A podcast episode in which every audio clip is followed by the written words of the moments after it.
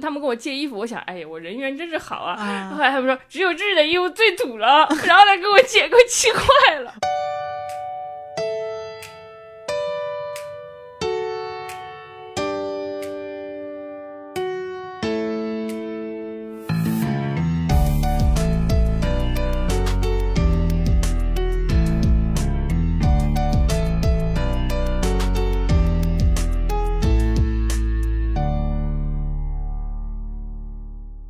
你好呀，欢迎收听贤者时间，我是小张。我是智智，贤者时间是一档从普通人视角观察其他普通人的播客节目，由小张和智智两个普通人主持。今天我们久违的录了音，我们要是我们现在的友谊全靠这个录音的这聊天的两个小时吊着了。怎么这么说话呀？我们不是好朋友吗？朋友，哦主要是最近小张和智智的生活还是发生了很多关键性的改变和节点的吧。嗯，然后今天这一期呢，就是没有什么大的主题，我们可能会围绕最近生活中发生的几个相对重大一些的变化，然后来跟、跟大家闲聊天。其实每一期也都是闲聊天了天没。戏，搞得跟之前就是访谈似的。略略有紧张，主要是我们上一期其实聊的是，呃，是再见爱人嘛，食物气味，呃，对，食物气味，然后再见爱人，就都是比较主题性的嘛，就我们可能很久没没有这种更新一下，坐下来闲聊了。对对对对对，就最近发生了什么？嗯，就是我们第一个改变是我们空间上发生了一个很重要的改变，我们终于搬家了！嗯噔噔噔噔，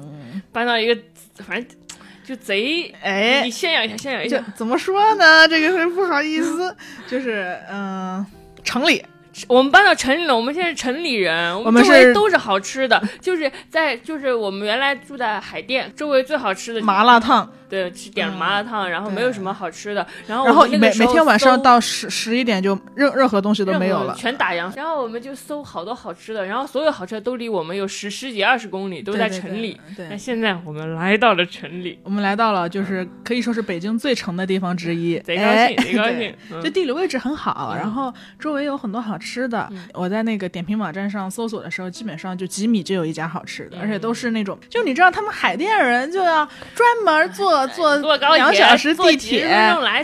真现在的可不一样了，就在我家楼下，嗯 就是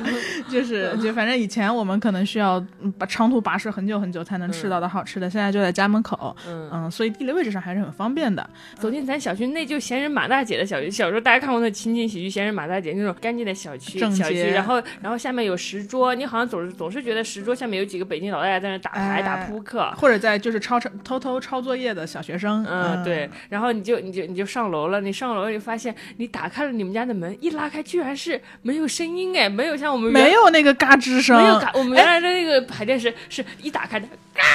大家大家有没有 get 到这个点？我们其实，在上一期播客聊吃的的时候，就是嗯在在刚开始呃带货小剧场的时候，智智不是模仿了一个外卖员嘛？然后我们当时还刻意留了一个梗，就是那我们新加的那个门的声音。大家听到这儿可以一会儿再倒回去听一下那一期的开头，就那个嘎吱，就是那个我们原来那个家门的声音。每天晚上每天晚上如果我写剧本晚回家的话，就是比如说一两点才回家，然后我打开那个门，嘎吱，我感觉全楼道像是嘎吱声。现在这个门打开是无声的，然后你一真的真的进来，客厅的远也比原来大了。它有一个。正儿八经的客厅，对对对，里面客厅可以放一下正正儿八经的桌子。原来我们我的我们的桌子是得靠在墙上，因为客厅特别小，两面都靠墙，两面都靠墙非常局促。对，咱们就有一个正经的餐桌了，是啊是啊嗯。然后虽然客厅里还是有一个洗衣机吧，还有一个，但是嗯洗衣机它也不会挪动。对，咱洗衣机现在也是高级洗衣机了，不是那种轰轰洗衣机了。嗯，然后反正就是挺好的。啊，然后我走进我的房间，我的房间有一张大书桌，然后大书桌那上面能摆好多书。我的房间还是暖黄色的灯，小张房间也是暖黄色的灯，从窗外看景色也很漂亮。对，就我房间甚至还有一个电视，就很嗯，我们难想象昨天晚上一起去看了《风云》，怎么说呢？虽然我们已经在无数个群里吹了牛逼，假装云淡风轻的告诉大家我们现在住在最城的城中心的这个事实，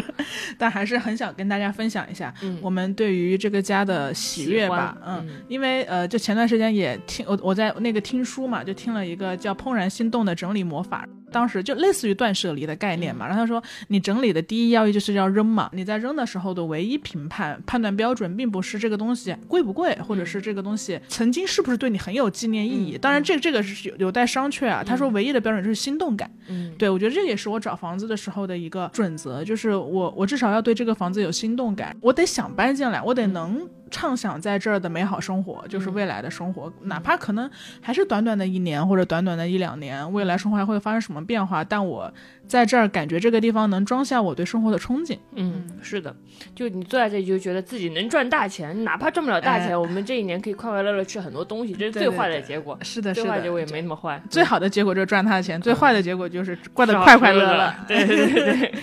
对。小张虽然表面上看起来好像是在讲介绍着他的断舍离经验，其实他其实根本没有。我跟你说，小小小张，就是智智智智就先跟搬家公司来了新家嘛，然后我在旧家断后，然后我又收拾了好多好多没用完的洗衣粉，嗯，然后智智扔了，但我觉得他穿的很好看的小他也给我全拾回来了，我扔的衣服都都捡回来，智智扔的全新的化妆棉我也都捡回来。哦，我我说呢，你这化妆棉怎么捡回来了？我还扔掉了。就我想我也不用化妆棉，就不不要了。就我又辛辛苦苦搬了一大堆东西，一个人坐回来计程车过来 不知道为什么。就是之前跟我说断舍离，那那大家就意思一下，了解这断舍离的意思吧。嗯对对对，所以其实就是搬到新家来之后，我就觉得，就我的心情其实还蛮复杂的。尤其其实我是一个，嗯，有点像猫，就是我到了一个新的环境，我还是需要花蛮长时间去适应的。嗯即使这个地方我觉得好，但是可能在第一周的时候，我都会很慌乱。我以前也都会，就是每次换一个地方，我都会经历一个很惶恐，然后半夜起来哭泣，就是啊，我记得，我记得，对，我会很紧张，感觉到新的地方了嘛，然后也会有点害怕什么的，所以这段这两天的心情还是比较复杂的。就是怎么说呢？我觉得我的复杂就来自于刚刚你所给大家介绍的新家的很多好处嘛，嗯，可能过几天要把我妈妈从就接到北京来一起嗯住嘛，就嗯免得她现在就是一个人生活嘛，嗯。对，所以希望她在散步的时候也能够舒适一些，所以嗯我们来搬到了一个城里城中心，嗯，然后我现在睡觉的时候，因为以前睡觉的时候就是我已经连续几周睡在电钻声中了，嗯我每天早上都会愤怒的给智智发那个电钻的声音，因为。唉，因为我以前的我的床是正对着楼道的，嗯嗯，就你可能都不知道，我我的床跟楼道只有一墙之隔，所以所有人经过那个楼，而且我们家是二楼嘛，以前。一点点声音，我都会被躺在床上的我听到。然后我本来就有一点神经衰弱，睡不好，所以我就一直听着那个声音睡觉。然后他的老房子隔音又很差，所以隔壁那个男生他的手机哪怕只是震动，我都能听到。嗯，就我就知道他他又来微信了，就是这关我什么事儿？但我就知道隔壁男生又来微信了。对，然后现在这个房间就是整体来说还是很安静整体来说的，还挺好的。对因为楼下这钱花的值，那确实也贵了不少，确实嗯贵贵了不少贵了不少，嗯嗯。但楼上因为好像是一个还在成长中的小孩嘛，其实按我以前来说，我就会觉得啊、有小孩子就你老蹦蹦哒哒或者老在地上玩小推车，我其实还有点烦的。但我现在那些对我都不是事儿，我都觉得啊，有小朋友那吵一吵也挺好的，我们我可以看着他长大。电钻喽。对对对对对，嗯就是怎么说，我经历了电钻和那个楼道的那个剧烈的声音之后，我觉得有小孩根本就不算事儿，嗯就是嗯我反而会觉得啊，成长快乐。我被这个东西驯服的还是这还是挺挺那个的，而且我们现在可以给大家介绍一下我们的录音环境，嗯我们是直立着录音的，可以说是人类进化史上的一大步。我们以前都是怎么录音的？我们以前都是蜷在地毯上，然后脚缩在一个小小椅子上，然后我们坐坐着录音。对，所以每次就是讲大概聊到可能一个小时或者半个小时的时候，腰就会很痛。但因为那个懒人沙发，呃，就是它没办法保护你的脊柱嘛，就你嗯还是会有点弯曲，然后你又得拿着话筒，就不太舒服。嗯但我们现在可以直立着录音了，真不错。我觉得好好感动。我只是坐了起来，但是嗯都觉得很开心。嗯嗯，还有包括就是像电视什么的，以前也没有觉得自己对电视有什么需求，因为也不看电视嘛。但像今天我搬来的第一天，我我对新家有一些焦虑嘛，然后我就打开电视机，我们我们也在贤者时间播客的微博上分享了嘛，嗯说我们就开始看《风云》。嗯雄霸天下，嗯然后看了一下小时候的剧，就你就把它当做背景音放。那不知道为什么有电视和沙发之后，整个家就像家了。就很很有家的感觉。因为一个出租屋，你会觉得出租屋里放什么电视呢？我们在这里，我们在外面工作回来睡觉，你总是觉得我们可能没有时间看电视。现在我们可能依然没有那么多时间，可是电视是作为背景音存在的，是的，就像我们小时候一样，家里总是有作为背景音的电视机。是的，是的，就是以前我可能觉得我没有这个需求，但现在你你有了，发现啊，好幸福，就是、大概大概是这种感觉。还有很多东西了，那比比如说床垫，像之前可能房东那一期的时候也跟大家讲过嘛，就是就是嗯，我爸妈来的时候，我爸当时还很心疼，就是说你你怎么住在这样的环境里，然后你的床垫也。呃，也也很硌。就是我我以前我不知道你那个可能你也不怎么回来嘛，所以你可能睡的也少。哎 就我那个床垫，它的弹簧，我我睡在上面，我每它的每一根弹簧我都能感觉到，嗯嗯因为它可能已经比较老旧了，它没有弹力了，反而它的弹簧都凸起了。嗯就以前就会觉得，哦、就那就那就凸起，我就多垫几层毛毯呗，就大概是这样。但来这边之后，它其实也只是一个，就是我们的管家，就是 随便配的一个床垫，但我就觉得好舒服，嗯就是。你你你被那个凸起的弹簧扎着的时候，你并不会觉得有什么问题，但你突然把那个糟糕的东西撤掉之后，你发现生活原来可以，可以有另一种活法，原来就近在咫尺。对对对，也许只要加上三百五十块，我也不知道类似的。对对对，就嗯真的是，而且呃还有一个就是很重要的是，我们再也不用跟房东对接了，对我们换了一个彻底告别。嗯换了不用跟房东对接的那种房对对子，，就是我们只用跟中介说话，然后中介嗯态度还很好，中介态度很好，就是姐姐姐，我帮你解决。啊，除了叫姐之外，态度对对对，说态度很好。真的就是进了新的房子，然后我们从前的房子就是莲蓬头在马桶上面嘛，每次洗澡的时候你都跟得跟马桶靠得很近，如果你离马桶远的话，你可能就离门近，然后你的那个水就会从门泄漏出去。对，对然后每每次就是我那个洗澡的时候，水就会浸湿门外的那个小地毯，然后出去的时候还有有一滩水，然后每次出去我就看到小张又把那个水给擦干净。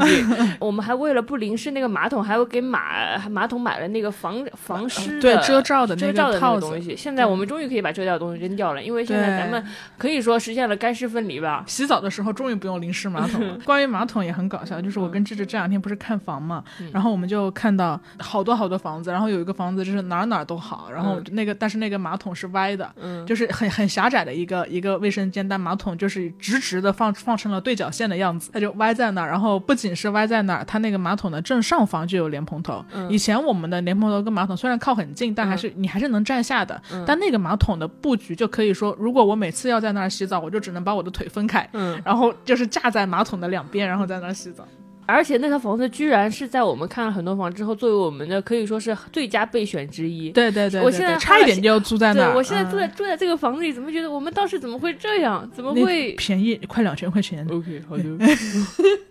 找到了。找到当然是我了我们跟大家大概分享了十五分钟搬新房子的喜悦，希望大家能 get 到我们的快乐，也祝大家以后也能这呃就是找到很好很好很喜欢的房子。是的，我一开始其实会有点惊讶，觉得说为什么我这么能忍耐不舒适？嗯，因为我在搬之前，我觉得就也能过。包括你可能两个门，你打开了这个门，你就不能打开另一扇门，就类似于诸多的生活小细节。就甚至甚至我之前爸妈来说，有点来心疼我的时候，我还会赌气嘛，就我会觉得我要证明自己，就这不没有很差，这已经是方圆十里最好的房子了，嗯就大概还会有这种心情。但现在就会觉得，就是为什么我以前会对不舒适忍耐的那么好？嗯嗯，就稍微有一点点心酸吧，可能跟在老家的朋友们比，确实是在生活环境的条件上，确实呃就很，就可能我们住的空间是逼仄了一点。对对对，是是逼仄了一点。然后他们可能都我不知道有房有车，然后用上了洗碗机，然后有稳固的家庭，然后有稳定的关系，可能房间里还有大电视，还有地毯，还还能玩 Switch。机，还有洗碗机。但是我们不着急，是因为我他们嗖的一下就得到了这一切，但是我们可以在未来的十年慢慢得到这一切，然后每次都能收获一次快乐。对，就就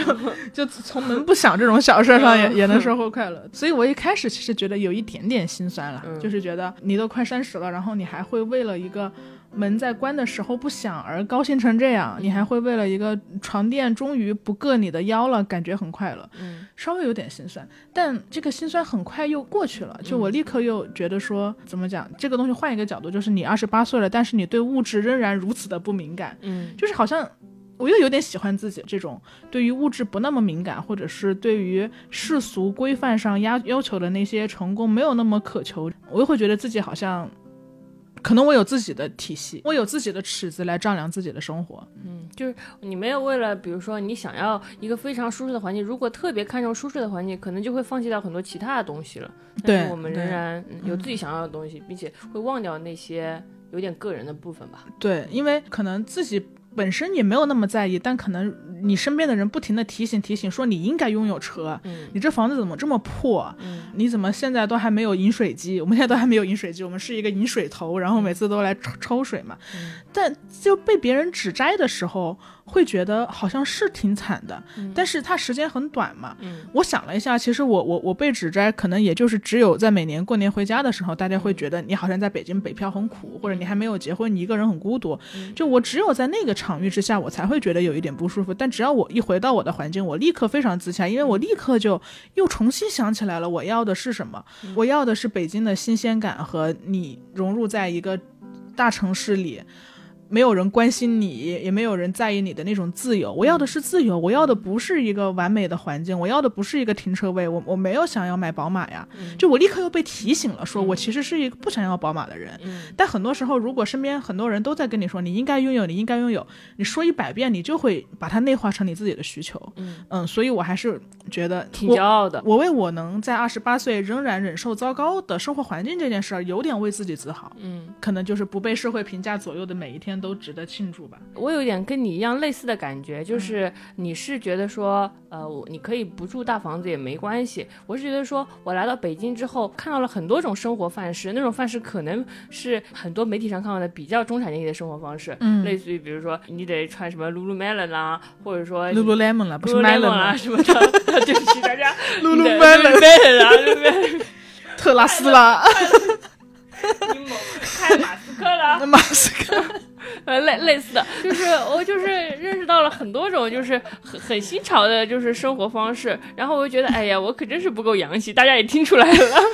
但是我越越来越长大，也是发现了自己这一点，就是我真的还挺土气的，但是很珍视自己的土气的这个部分。有的时候我看到别人熟悉很多有点奢侈品的品牌，但是我不熟熟悉，那一瞬间我的感情反而是有点高兴的，就是我不一样，我可不认识这些。反对，就这个我们之前也说过嘛，就是嗯只要你不认识所有品牌炫富的人，就攻击不到你我根本看不出来他的表示什么牌子。生活，嗯，对对对，嗯，我小我小时候还是很很很，就还是没有特别能跟自己的土气自洽的。我记得那时候大几的时候，呃，《欢乐颂》热播，当时我最喜欢的里边的人物叫关关，你们肯定都不都不知道关关，因为他是就是总是会喜欢千折，嗯喜欢关关千折和关关。嗯嗯，当时大家都不觉得关关就是一个普通女孩啊，就是眼神呆滞啊，没什么想法啊，过着普通人的人生。我当时想，天哪，关关怎么能算是普通女孩呢？关关大概就是我最向往的那种江浙沪中产阶级女孩了。她从小就是什么钢琴十级啊，然后她很了解什么非常小众的音乐家，然后她还喜欢文艺，然后爸妈能随便把她推荐到五百强的企业，可爸爸是个公务员，就整个人是属于那种富有诗书气自华，类似那种女孩。那时候我还是挺想成为关关的，嗯，呃，为什么呢？因为我们老家就是一个经常处于那种鄙视链下游的地方，大家也知道我们江苏是大内斗省了，然后我们就属于那种 呃鄙视链下游的地区，然后我一定要给大家讲一下，就是你们不知道，两个就是 同一个饭桌上吃饭的两个人就不熟，然后开始互问对方是什么城市来的，然后如果在场有两个江苏人，就很尴尬，就是你知道吗？就是我们见到老乡的时候，从来不是那种兴奋说见到老乡的哎，感觉你是。哪哪哪，嗯我哪哪哪，我们一家亲。哎，对，没有，我们坐下来，本来气氛非常和谐，然后突然说，哦，你是哪？然后我说我是江苏的，然后就是自从知道对方是江苏之后，整个眼神就变了。餐桌变战场可能是我们处于那种鄙视链底端人才有的那种心理没变化。有没有没有，我觉得嗯。大家都有。我们上一次我我不是在我我记得是在香水那一期跟大家聊过嘛，就我们不是跟呃一对 couple 一起吃饭嘛，然后那个男生是也是江苏人，然后当时坐下我们就聊到说来自哪儿，然后我就说哎嗯、长沙，然后那个女孩就说她是云南，就我们都一一一团和气，然后就问那个男生，那个男生说江苏，然后这个时候智智在我旁边倒吸一口凉气，我感觉他就开始把隐形的剑、隐形的刀都拿起来配在身上，还有盔甲，就是那种。对对对，我也感觉，因为你你处在一个就经常被嘲笑说，哎呀，这个地方是穷地方，然后还有什么太荒凉了，这江苏是江苏太好了，这个省还不错，所以就会反正你反正就是你就你你小时候其实你感受不到这种地域的东西，地域的东西，你觉得自己过得快快乐乐，突然有一天你上大学了，然后你被告知说，哦，原来我是一个被处于鄙视链底端的人。我记得你一开始接不太接受得了自己的身份，然后大家要回家的时候会默认每个人家的城市都有高铁，啊然后大家坐在一起说赶紧抢高铁票，或者再不抢就来不及了，志志你快抢。然后我想，我操，咱们家没高铁啊。但你们那有飞机场，我记对，得是有飞机场，嗯但是没高铁。嗯嗯嗯然后大家都默认我会有高铁，然后抢那种高铁票，然后还说约定一起去虹桥。然后我说哦，好的，我不抢票了，我爸爸来接我，我吓坏了，因为气氛都轰到那儿了，就是你不可能在这种突兀的环境下突然就就说，哎，我们家还没通高铁呢，然后你只好说，呃，我爸爸来接我，然后我打电话给我说，爸爸，你快来接我回家，我要不然那个，但是我爸爸说，不是有大巴车吗？你不能自己回来吗？不好说自己坐大巴，不好说回来，然后然后我说我爸不能来接我了，不如我就我就坐飞机回去吧。其实我们家从上海到那里根本不用坐飞机，因为很近，你知道吗？然后我们就真的一起去了虹桥，他们就去了高铁站，然后我就去了虹桥下面高铁，虹桥下面大巴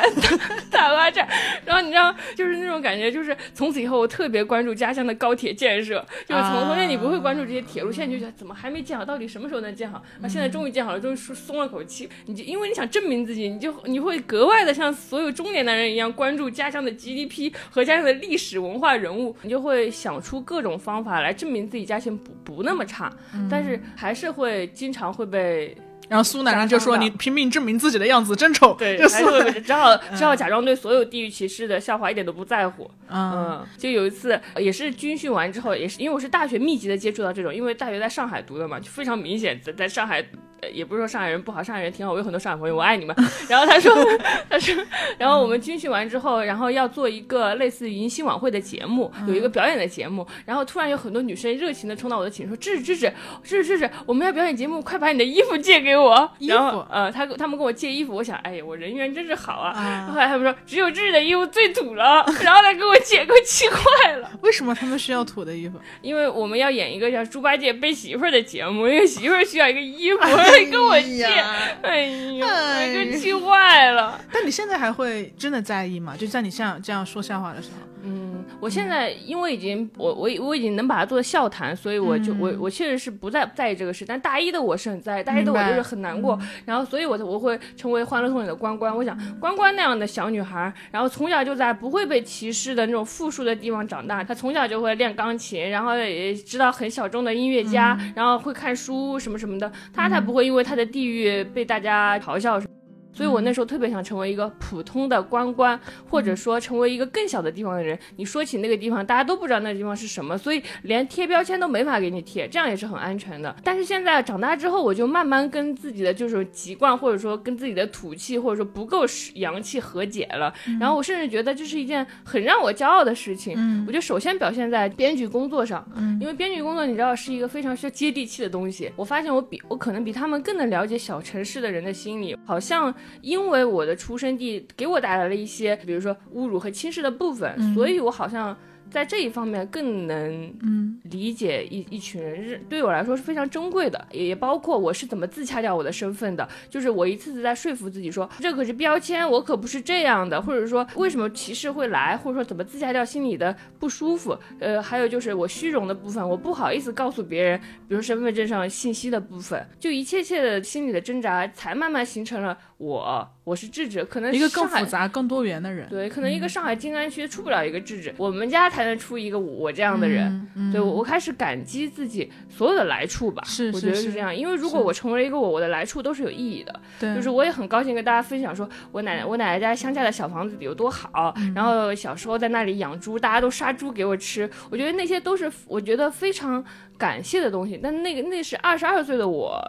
呃，无法感受。那二十二岁，我只是想一一味的，比如说遮遮掩掉自己身上这些部分吧。二十七岁，我已经非常高兴的跟大家分享了。那证明你的弧光还是非常明显啊！我觉得可可能很多人到，即使到三十岁或者到什么时候，都还是想要有所谓遮丑的那一部分吧。但我们看我们的进化还是比较那个路径还是比较通顺的。嗯，跟自己的复杂相处吧，跟自己，因为你你其实是被所有过往的经历整合成了现在这个丰富的你自己。是的，从前觉得哎呀，大家都说我土气，然后。现在呢，我会觉得，因为我的土气，所以我还是一个很实在的人。然后我花钱的时候，都都用在让我非常舒服的地方。对我来说，我的钱是更让我自由的工具。就是就是像智智，像智智，他就是那种，嗯，可能很多人挣钱之后，大家会花在买很贵的包，或者是花在买很贵的衣服身上。但智智就是穿的非常随便，他可能真的就是穿一个几十块钱的 T 恤，但他每一次都要坐专车，就他可能会花很多很多钱来让自己的身体和精神感到。舒适，但他真的不在意牌子，他真的不在意面子，就这就这些这些东西，我觉得能做到这一点，其实还蛮珍贵的。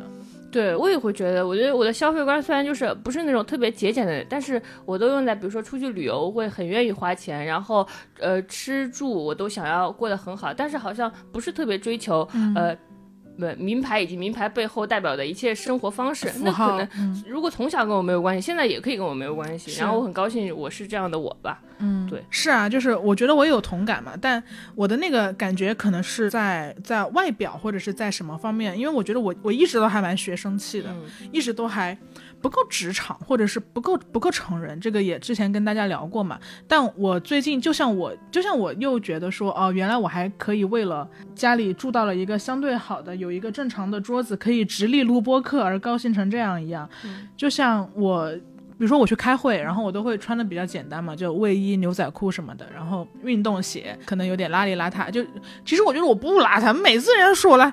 你不哪来？你最好看了，然后你又干净又清洁，就是他们太太内卷了，他们都他他们的邋遢就是指你穿你没有穿裙子或者高跟鞋，嗯但我理解的邋遢就是不干净。对我觉得，我觉得我反正是干净的嘛。干干白白净净，又漂亮又干净。哎呀，有时候去外部开一些会议嘛，然后你会发现，可能大家都穿着 Prada、穿着迪奥什么的。我想，哼，那又怎么样？你们这些穿 Prada 的人，一会儿我发言的时候，还不是用那种崇拜的眼光看着穿卫衣的我？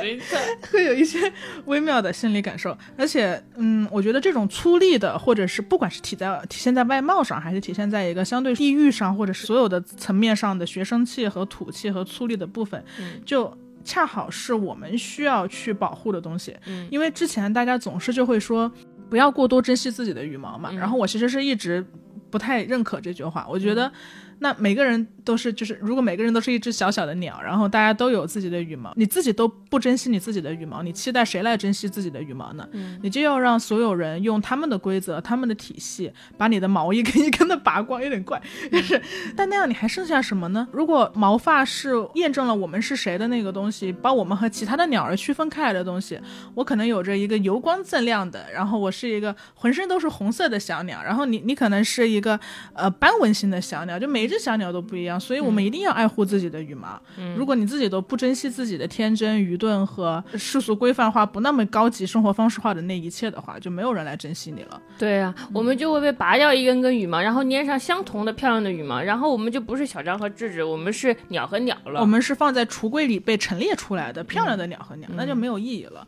所以我们要嗯做不一样的小鸟，不一样的鸟。不一样的鸟。对。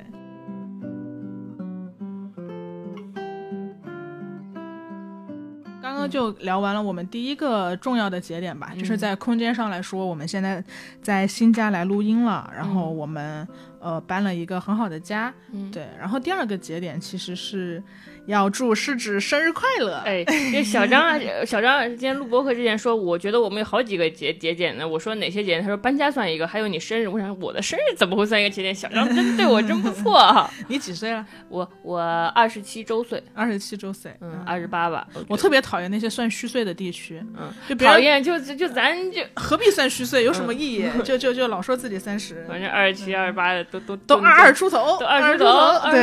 嗯对。所以你害怕变老吗？你又长了一岁，嗯，我不害怕变老哎，嗯我我就是我其实过生日那天就是我没完全没有焦虑过，哎呀怎么我怎么又长大一岁了？那嗯天我好像就是正好是在写剧本的 deadline，同事也忘了我的生日，但是大家都不记得这事儿，大家都赶稿呢。我可记得，你你最好，你还小张还给我送了一双好看的鞋给我做礼物，嗯，但是我觉得二十七八岁真的非常年轻，真的非常非常年轻，嗯，是这样。为什么呢？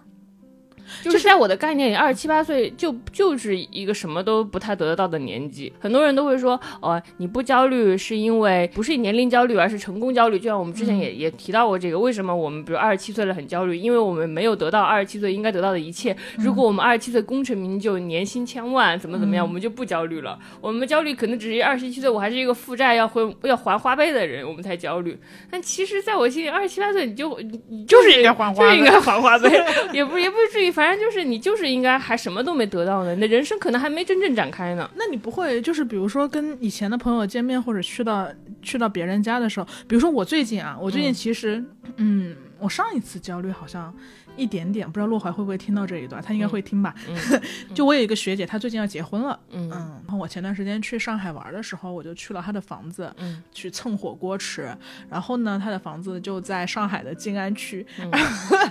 就是所反正很核心的一个地段。虽然是一个老小区啊，但是收拾的非常好，很漂亮。嗯就怎么说呢？就是你看到一个真实的所有权在别人那儿的房子的时候，在在我心里，我倒不是会觉得说它值多少多少万，因为比如说我那天就就 PO 了一个朋友圈嘛，然后就说那个他的猫咪躲在厕所里什么、很可爱，然后拍拍了一张图，立刻就有人来回复我说，哎呀，这个厕所可得值五十万，就这种，我倒不是这种层面的焦虑，我只是在看到那个房子的时候，突然觉得我的房子连像样的地板都没有，然后墙上全是前房东留下来的那些钉子、那些划痕，房间有的地方还落灰，被水泡的不成样子，就大概会有一瞬间的心酸吧。我觉得我还是得承认这个比较感，但同时人家可能已经拥有了一个可以想见的、可以预见的稳定生活。嗯在目之所及的范围之内，有一个好的房子，然后有一个老公，有一只猫，可能很快也有孩子，有一个工作，而且已经在上海嘛，我就会觉得说那一瞬间我会有点焦虑，就是我我围观到了别人似乎可以一直持续下去的稳定生活的模式，我会觉得有一点动荡。嗯，明白。对你不会吗？因为我我们前段时间不是也去了好朋友家做客嘛，然后他们也刚买了新居，所以请我们去玩。我看到他的新家的时候，我那段时间我那那两连续两天晚上我都会搜那种什么二手房的房价，然后说以后如果是我，我就要买这个什么 四十平的小房子，然后怎么样改造家。嗯 也就几百万嘛，也就几百万嘛，对对对，就是参观完好朋友的新家，就是会那那那天确实一一直在打开那种就是二手房软件，嗯。然后想象中自己什么时候能买到这样的小房子，然后能能自己住进去，然后尽情的像他一样装扮自己的家，会有一种焦虑。但是我们去朋友家做客只是一年中的一次，嗯就是其实焦虑肯定就是来源于比较中的嘛。如果你不跟他人比较，你就没有什么焦虑。嗯为什么我不是特别为年龄焦虑的话，可能跟我倒不是因为我心态特别特别好，可能是天时地利人和导致的，让我不焦虑。比如说我是一个自由职业者，嗯我自由职业者，我我就不去大公司，没有没有什么同事。哦，这我必须得说一下，你是自由职业者，我在一个大公司上班，大公司你什么年龄对应什么职级，就它它都是会有一套系统的，嗯然后你可能就会情不自禁的，你去别人来跟你提这个事儿或者怎么样，像我已经是很不在意职级的人，但有但有的人他就可能会来说，哎，你这个职级在这儿，然后别人可能在这个职级拿多少薪水，在在在什么年龄做到了几，做到了 P 几，类似于这种会有这样的说法，然后可能还有一个就是我会带自己的实习生，我我会有自己的下属嘛，然后。姐，张张姐，这这题怎么做呀？张姐，就就我每次看到就是零零后实习生娇嫩的面庞，然后来叫我姐，我的心里就会很难过。你是有 永远的小张宝贝。小张，宝贝，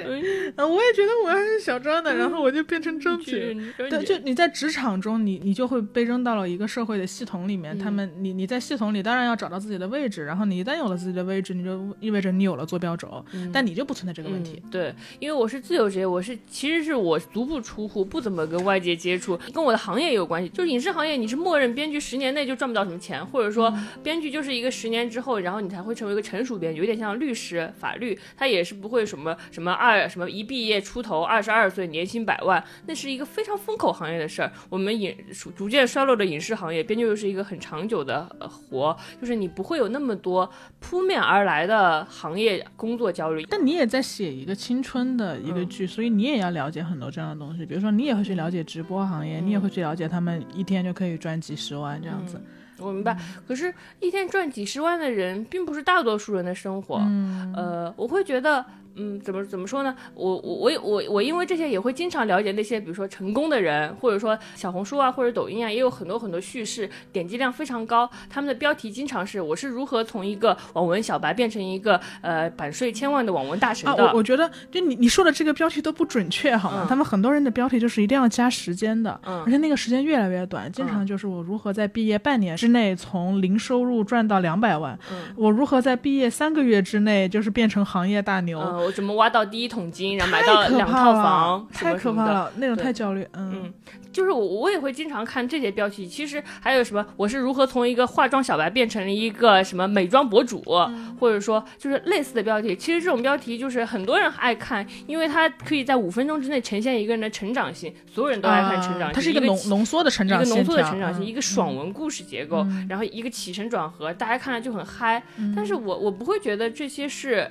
这些是正常人的生活，就是你也许在小红书的每一篇都能看到，那又怎么样？那只是就类似于你中学的时代是呃是班级的三十一名，然后你们年级第一很厉害，嗯你永远不会在跟年级第一的比较中觉得，哎呦，我怎么没考上年级第一呀、我这发 愁，我这你的目标是超过三十名，然后为什么我们在网上看到那么多那么多年轻有为的人，那只是所有的年级第一就就被你看见，其他学校年级第一也被你看见了第一三千对当博主了。对啊，三千个学校的年级第一都在都被你看见了，可是你可是你永远不是你，你就是你们学校那个那个班级的三十三十一名啊，你你只是看到了很多很多学校的年级第一，但是跟你的生活没有关系。我看那些成功的。呃就是记录而不感到焦虑的原因是，我会看他们的评论区。那这些人评论区有几万，有有两万，有三万，有四万，有五万，然后他们的评论区都是小姐姐小姐姐你是怎么成功的呀？啊，小姐姐小姐姐，我是一个网文小白，我写了什么十万字，但是一点一点没有水花。你在评论区找到了自己对，啊，评论区才是我们自己，并不是那些博主是我们自己。大家会觉得说看到那些博主成功很焦虑，那我们再看看评论区呗，那不是普通的我们吗？我会觉得是这样的。可能也跟这个就是网网络的媒介有关系嘛。就以前你是一辈子看不到这些人的，是的，你们虽然相聚在一起，但就像一个个平行线一样在发展着自己的生活。但现在互联网就是让你能看到许许多多的第一名，但我们真的需要了解那么多第一名在上着怎样的健身课，而且我们聊到的是各行各业的第一名，就是健身领域的第一名，你也在也在发东西，然后也在给我们发 push，、然后什么成绩特好的，或者赚钱特多的，或者是。我不知道，可能三十岁生了五个孩子的，就是各种领领域的佼佼者都在极力的展示着他们的人生，然后我们就在这个想象中被击溃了，但我们忽略了可能那个不是我们想要的，也不是，就我们就就不就就不不是第一名，你就，不是第一名，我们就不是就不嗯是，你看到第一名就是你就想哇我操牛逼呀、那那那你也许人家人家确实是从一个比如说网文小白变成了一个年入千万的网文大神，但是你可能只是从一个小白变成了一个老白，那又怎么样呢？就就我我们也可以写那种，我我们是如何在五个月之内变从从对钱不在乎变得对钱彻底失去欲望 我们来卷他们，来卷他们，给他们卷坏。我们如何从欠债两两千变成欠债两万的？吓死他吓们。死他们！嗯，呃，我刚刚是想描述一下我生活的环境，来表达为什么不焦虑。我先说了我的自由职业的身份，导致我足不出户，不怎么跟外面人接触。然后我的行业也是一个稍微会慢一点的行业，不是像短视频会特别的快，然后每天都有不停的神神话出现。然后还有就是，我觉得同事和朋友也是一个重要的支持，因为朋同同事也是我的同龄人，我们我们三个人是一个小团体嘛。然后他们两个就是，我们也都非常知道对方的收入，也就是跟自己差不多。然后呢，他们也会也也会炒股啊，搞基金啊，然后就也就经常赔。看了看，还是放在我让会让我对比之下觉得，哦，原来我的钱放在银行卡里也不错，至少不赔嘛。你跟好朋友一起住也是一个非常重要的支持方面。就是小张也是跟我价值观高度一致的人，我们也都没有特别明确的什么什么什么多少呃多多少岁要结婚生子的念头，我们就很快乐的像女高中生住住在一起。然后我们会经常在家玩这种游戏，最近最喜欢玩的游戏叫叫叫名字的游戏，我们来跟大家展示一下。就是他叫我名字，我说谁叫咱？这个游戏我们能玩一百遍，然后但是大家也是智智谁叫咱？智智谁叫咱？智宝贝，谁叫咱？你知道，就是这个，他就觉得小然玩这游戏特别好玩，他能玩一百遍。你知道，你就是你跟他，你跟这样的朋友在一起玩谁叫咱游戏，你就你有啥年 年龄焦虑啊？这说实话，你这是高中生，你这就是你你知道吗？你要你要出其不意的在家里的各个角落突然叫智智，而且你要看他反应的快不快。嗯就是你在厕所叫智智，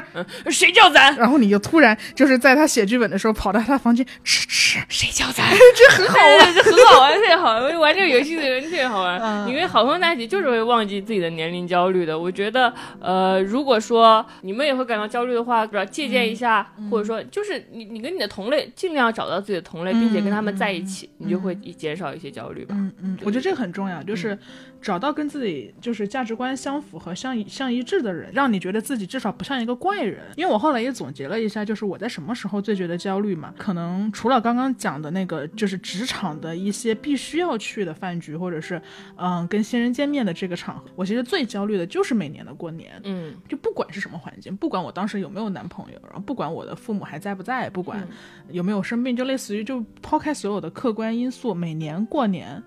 家里人都会问什么时候结婚。嗯而且这个问法是一年比一年要刁钻和剧烈的。嗯我今年收到的那个催婚，就是直接你也不小了。嗯啊、我这是我伯伯第一次对我说出“你也不小了”这这个话，就以前就只是催，没有谈到年龄，嗯所以我每年在家的时候，我就会觉得，嗯，他人审视的目光就像一杯很烫的开水一样烫到了我，嗯。然后我情不自禁地缩回手去，然后把那杯水摔到了地上。嗯。我不是想要对谁不尊敬，我只是握不住那一杯很烫的水，嗯。所以我就想回北京，嗯，所以我就想离开那个评价体系，嗯。然后我就会发现，其实我回北京之后，或者是去其他地方之后，我我立刻就不焦虑了，嗯。那就那我觉得这就是一个很好的。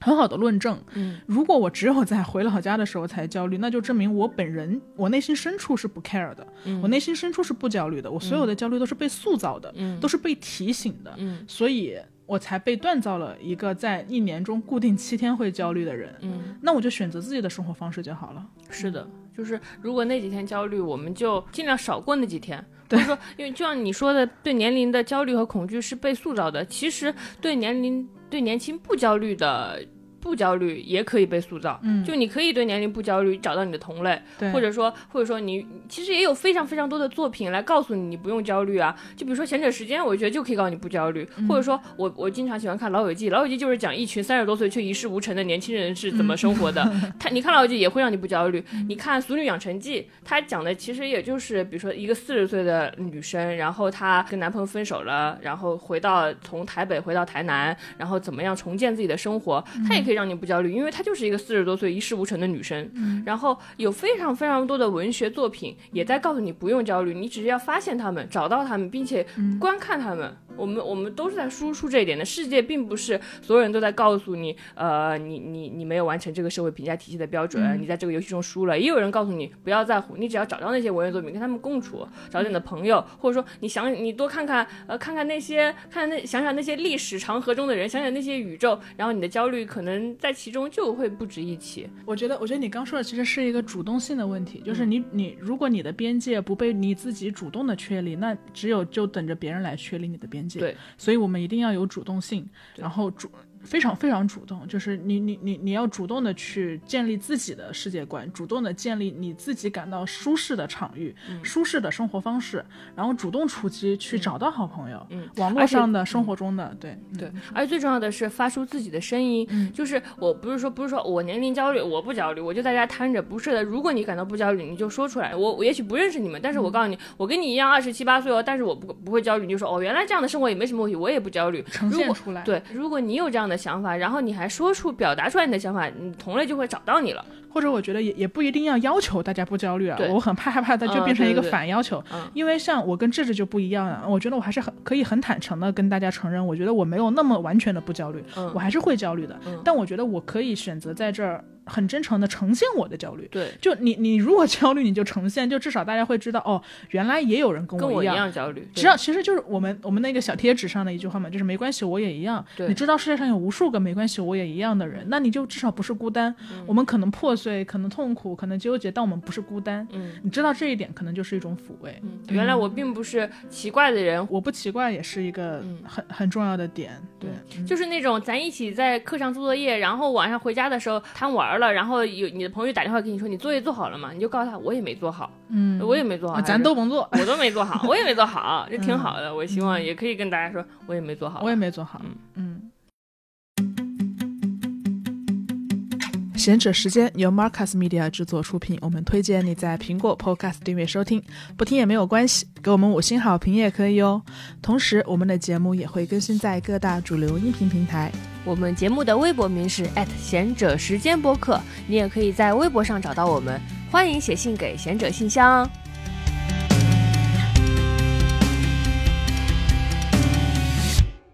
我还想沿着我们刚刚说的那个呈现自己的真实状态这一点来发散开来说一些，嗯比如说不只是焦虑，我觉得呈现悲伤本身也是很有意义的一件事情。嗯，因为现在大家对于自己真实情绪的呈现容易跑到两极，嗯。就我我我就说微博、嗯。点名道姓批评点名道姓，对，就是你你要么非常的收住自己的情绪，你去说一些成功学的叙事，嗯，要么你就过度的放大这个焦虑，然后来获得一些关注，嗯。但很少有人真诚的呈现自己的悲伤和痛楚。嗯。对嗯，比如说我爸离开这件事情嘛，嗯。然后我之前还会有点担心说，你就怎么说呢？就至亲离开这件事，好像它不是一个应该被反复拿出来说的事情，嗯因为我心里会默认说，大家对你的忍忍耐度会越来越低。嗯就像祥林嫂第一次说自己的故事，大家还会很心疼她，嗯但到后来她可能说说的越多，她自己就变成一个怪人，一个病人，就所有人都从敷衍变成。不理解，嗯然后到最后甚至打压他、否定他，让他闭嘴。我很担心自己变成一个祥林嫂，嗯嗯，所以我不想去消耗大家的这个关心吧。其实我在节课上也没有说，因为我能料想到说了之后，大家肯定会非常的来关心我什么的。对，但我觉得，但悲伤就是需要被叙述的。嗯如果你一直憋在自己心里，你怕打扰他人，你你不说那个东西，就会变成你心中一个越来越大、越来越大的雪球。嗯直到有一天，你内心的温度没有办法再去融化这个雪球，它就会变成一块坚冰。嗯所以不停的叙述，不管是在哪儿，悲伤它没有什么可耻的。嗯嗯，你刚刚说，嗯，我们靠叙述不焦虑或者焦虑来找到同同类，然后来认知和接纳自己的情绪嘛。嗯。其实悲伤也是，我前阵子真的还是很感动，就是嗯，闲着时间给我们带来了什么？我觉得最大的礼物就是非常多人真诚的彼此看到，就嗯大家我们有着相同经历的人，大家找到了大家。嗯。然后我其实会收到很多私信，嗯。就是大家会说啊，我在高中的时候，爸爸也离开了，然后我现在是怎么怎么样的，就是我在什么时候也离开了，然后你当然还有无数个，就这件事情虽然没有办法被安慰好，但是你能让有相同经历的人找到彼此，然后我们共享一个痛楚，我嗯们共享一个痛楚，也比寂寥的去自己消化那些痛楚要好一些。嗯，所以我觉得发出声音这件事情也是必要的。你一定要主动的发出自己的声音，表达自己的想法，记录自己的生活。如果你都不发出，同类是不会自己来辨认并且找到你的。嗯，是的，你要先告诉大家你是一个怎样的自己，别人才会说啊，那你跟我是一样的。嗯嗯嗯，是的。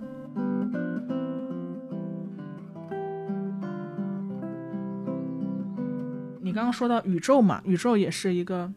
永远可以给人带来安慰的事物。是的，你真的，我每次想到哇，宇宙是那么的大，星空那么的浩瀚，然后我在三十岁没结婚算啥？真的就是 我是在其中嗯多么渺小的一个存在，于是我就可以，我如此渺小，所以我可以随便怎么活。嗯，对嗯嗯，而且宇宙总是会提醒我说，也可能因为最近，嗯，还在应激的处理掉一些很痛苦的情绪嘛。但我最近有一个新的感受，就是我觉得爱是可以转换的，嗯爱爱的能量本身是可以在不同的爱之间来置换和转移的。比如说，嗯，他嗯，爸爸离开之后，我妈妈住在舅舅家嘛，嗯然后我就会发现，我每次跟他视频的时候，嗯我对舅舅的感情其实前所未有的亲近了起来。嗯在这之前，他只是一个舅舅，只是一个亲戚、亲人。我知道他对我们家很好，我们关系很好，嗯但就是一个亲人。嗯但现在之后，我会觉得，嗯，当然也有对于对妈妈照顾的感激什么的，嗯但我就会觉得，我可以像孝顺自己的父亲一样，嗯去对舅舅好。嗯去对舅妈好，嗯甚至他不是一个孝顺，孝顺总总像是一个自上而下的规训嘛。嗯那就是你认真的 care，你在乎一个你之前从来没有在意过的亲人，嗯你听听他们唠叨，然后你跟他们聊一聊。嗯，所有人都有自己的情感陪伴的需求价值，然后跟他们的感情好像就变得更亲近了吧？嗯就好像爱的能量在我这儿得到了某种转换和新的实现形式。嗯就其实对好朋友也是嘛。嗯我以前其实是一个非常，就是非常在意，我觉得这可能是很多人都有的小心思吧，就是你你在意你的好朋友之间彼此认识，或者是你的好朋友私下成为了他们两个人成为了好朋友，然后甚至他们两个人成为了比你更好的朋友。我以前还因为这事生气呢，嗯我说你们怎么因为我然后认识你们偷偷约出去也不带你们加我？微信告诉我了吗？对对对对对，嗯我我会有点生气，但是。就最近我也有一个群嘛，就是一个微信群聊，嗯，大家因为之前嗯大家都来长沙陪我嘛，然后在长沙的时候大家互相认识了，当时就拉了一个分享嗯。吃喝玩乐的群，然后我后来也加进去了，就我所有的我我我的很多好朋友都在里面，嗯。然后每天就在群里群聊，我发现我一点也不在意大家彼此认识这件事儿了，嗯。就比起我个人的一些吃醋或者是一些小心思，就所有人爱的情感、友谊的情感，充分的在每个人每和每个人之间彼此的互通，嗯然后它形成一个更大的安全的场，来温柔的包裹住每一个人。它微信群就像一个小小的安全屋。是的，是的，我也我也我也在那个群里感到很多很多的温暖，嗯所以而且还是小张带给我的，因为我没有那么多朋友，但是小张因为他是一个经常主动发出自己声音的人，于是有更多的人收到他的信号，他周围吸收到的朋友都是跟他比如说价值观相仿，也非常有趣。然后我在那个群里，呃就是我原来不怎么水群，然后看完那个我就经常哇，我就是放下我的剧本，虽然有点烂，我依然愿意水群两万字，就是有时候我们聊天会聊得很开心，然后我确实觉得那是一个很有爱的场域，然后大家也都非常爱小张。然后大家彼此也都还蛮蛮欣赏的吧，我觉得就是呃，我们会想说，哇，等到六十岁的时候就可以有一个呃养老社区，然后我们也许没有结婚，没有生小孩，把这些没能结婚生小孩都装在一块。在一起，然后我们就可以住在一起，就是这个情是给我很多安全的想象的，然后嗯对，挺好的。我觉得这个东西还挺实际的，嗯就是它是另一个层面来打消焦打消焦虑，就是你要相信未来的你自己，嗯或者以及你要相信未来的社会发展。嗯虽然社会总是高低起伏的螺旋前进的嘛，但是你现在你你你不能解决的问题，你的智慧和你的力量不能解决的问题，也许到未来二十年之后它不是问题。嗯就也许年轻人养老会大幅度的，就是被大家接受，然后我们可能有一些新的社群、嗯新的去中心化的这样的养老社区，我们能够彼此扶持，我们能够在摔倒的时候，嗯按按钮让智智来扶我啊。嗯这样我没有，我不用养儿防老，养儿防老太荒谬了。你怎么可能在生出一个新生命之前就要就那么强的目的性，要求他来防你的老呢？那他如何自和自的牵绊，你还得怎么样？你还得怎么样给他擦屁股，擦到七十岁，不可控。但是朋友是可控的吧？对对对，朋友就是自己选择的亲人，所以我觉得还是社会支持系统给了我很多关关心和爱吧。嗯爱的能量是可以在人和人之间转换的，是可以在朋友和朋友之间转换的，甚至它可以在宇宙万物之间转换。嗯我今天想念爸爸了，然后我就去公园里看一棵树，我记得好像是一个韩剧吧，然后它里面就说你离开我之后，每次下雨了，我也觉得是你来了，然后每次花开了，我也觉得是你来了，每次起风了，我也觉得是你来了。就虽然这个东西一定非常悲伤和痛苦，但它告诉我说，世界万物的情感是永远在流动，它永永永远在宇宙中漂浮。我们都是宇宙的分子，所以我们只是换了一个状态存在了。我们不是以人体的肉身存在，但是我们换了一种方式，然后还是存在在这个宇宙中。嗯然后我们对宇宙好，就是对爱的人好吧？嗯嗯嗯，虽然也不是永远能想得通啊，我我就是在闲着时间跟智智聊天，每次都情不自禁的就把自己最想得通的那一部分都在这儿说了，嗯。虽然还是有很多真实的痛苦，但是我们要多多的表达和记住这些嗯。你想通了的那些瞬间，然后让那些瞬间来给你力量，因为你是经过长途跋涉自己想通的，嗯。那些东西你应该记录下来。嗯。嗯，对。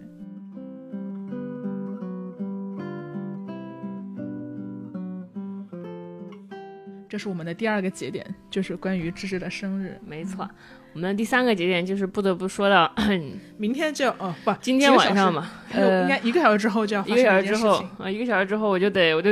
我就走了。我好不容易搬到这个新家，我贼喜欢这新家。然后因为我们剧组到了一个要开拍了开开嗯机的工作，然后大概是在下下周吧。然后之前一直就说让我们去驻组，然后我就跟小张说，我可能要离开这里三四个月，离开北京去深圳什么的。嗯然后后来听说、哦可以不让我们驻组了，我们可以自己在北京完成剧本。我特别高兴的告诉小张这个消息，嗯然后我们就一起搬了新家，然后我们还想着怎么样在这一年好好的探索探索周围的好吃的。后来昨天突然就接到消息，对方说导演还是得让你们来。嗯。然后我就现在就昨天就到现在一直在收拾东西，然后今天晚上就的飞机就走了。小张，我虽然肯定是很很希望跟你待在一块儿了，嗯。对，但我也有点为你高兴了。我觉嗯得驻组对你来说，因为本来编剧工作就相对的闭塞嘛，嗯。然后你可能见到的人都有限，嗯。嗯，驻组和采访对你来说可能是一个难得的有新鲜感的时候，它也嗯。可以丰富你的编剧体验，因为嗯。你可以看到自己写的东西是如何被呈现的，他大爱啊，兄弟，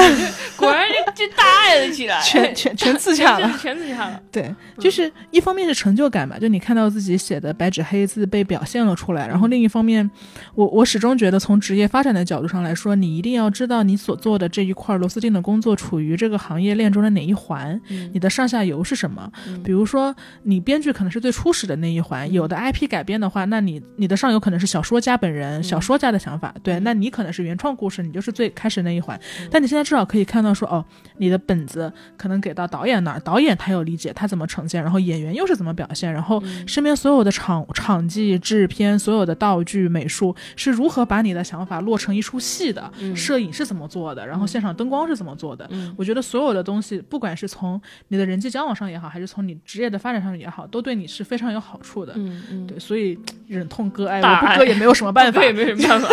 对对对对，嗯，是因为每个人都说千万不要驻足，驻驻足是一件很辛苦的事，但是也有人说编剧是得经历一次驻组。然后，因为比如说我之前上一上一次剧本没有驻组，然后收到的反馈就是你写太多场景了，一般剧本可能两百多个场景，你写了五百多个场景，因为年轻编剧可能没有什么经验，所以就可能浪费了很多场景和成本。那如果我去看一下，我知道一部剧它它的困难是什么，它难点是什么，可能更有利于我以后写作，然后方便制作出来。对对，对我来说很有帮助。对对是这样。但对你来讲。你觉得，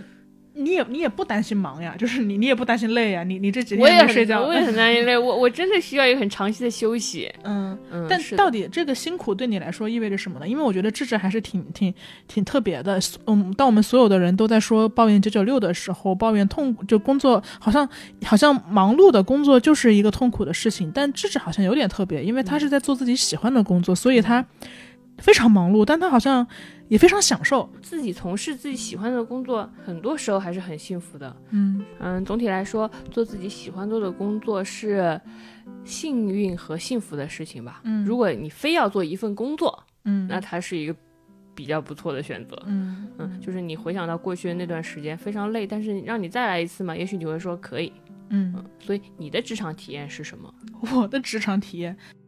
鉴于我的领导每一次都会听你的播客。我我该怎么说？你知道我的 leader 他很夸张，就是他每次每周末都会带小孩出去玩儿，嗯，然后他就会在他的车里，嗯，公放贤者时间，然后他的小孩可能是我们最小的听众，他的小孩就会比如说我们我们我们之前就说说什么菠萝，然后说到什么凤梨，然后他小孩就会凤梨。菠萝就会这样接我们两个的话，嗯，然后他就每次都都会给我拍视频说，哎，那个又开始听闲者时间了，就是小听众，嗯，那没有关系了，我觉得还是可以聊一下。我觉得职场职场就工作吧，就其实工作这个事情，职场好像更偏人际关系啊，工作更偏就是你要专业能力的部分。对对对对对，就是我对工作的疑惑不大，因为你当然有很多烦躁的部分和你没有那么舒适、有成就感的那些部，就所有的要素都我的工作体验跟其他人的。工作体验差不多，但他没有非常困扰到我的原因是，我觉得不管是辛苦还是怎么样，我都充分的知道我自己在干什么。嗯，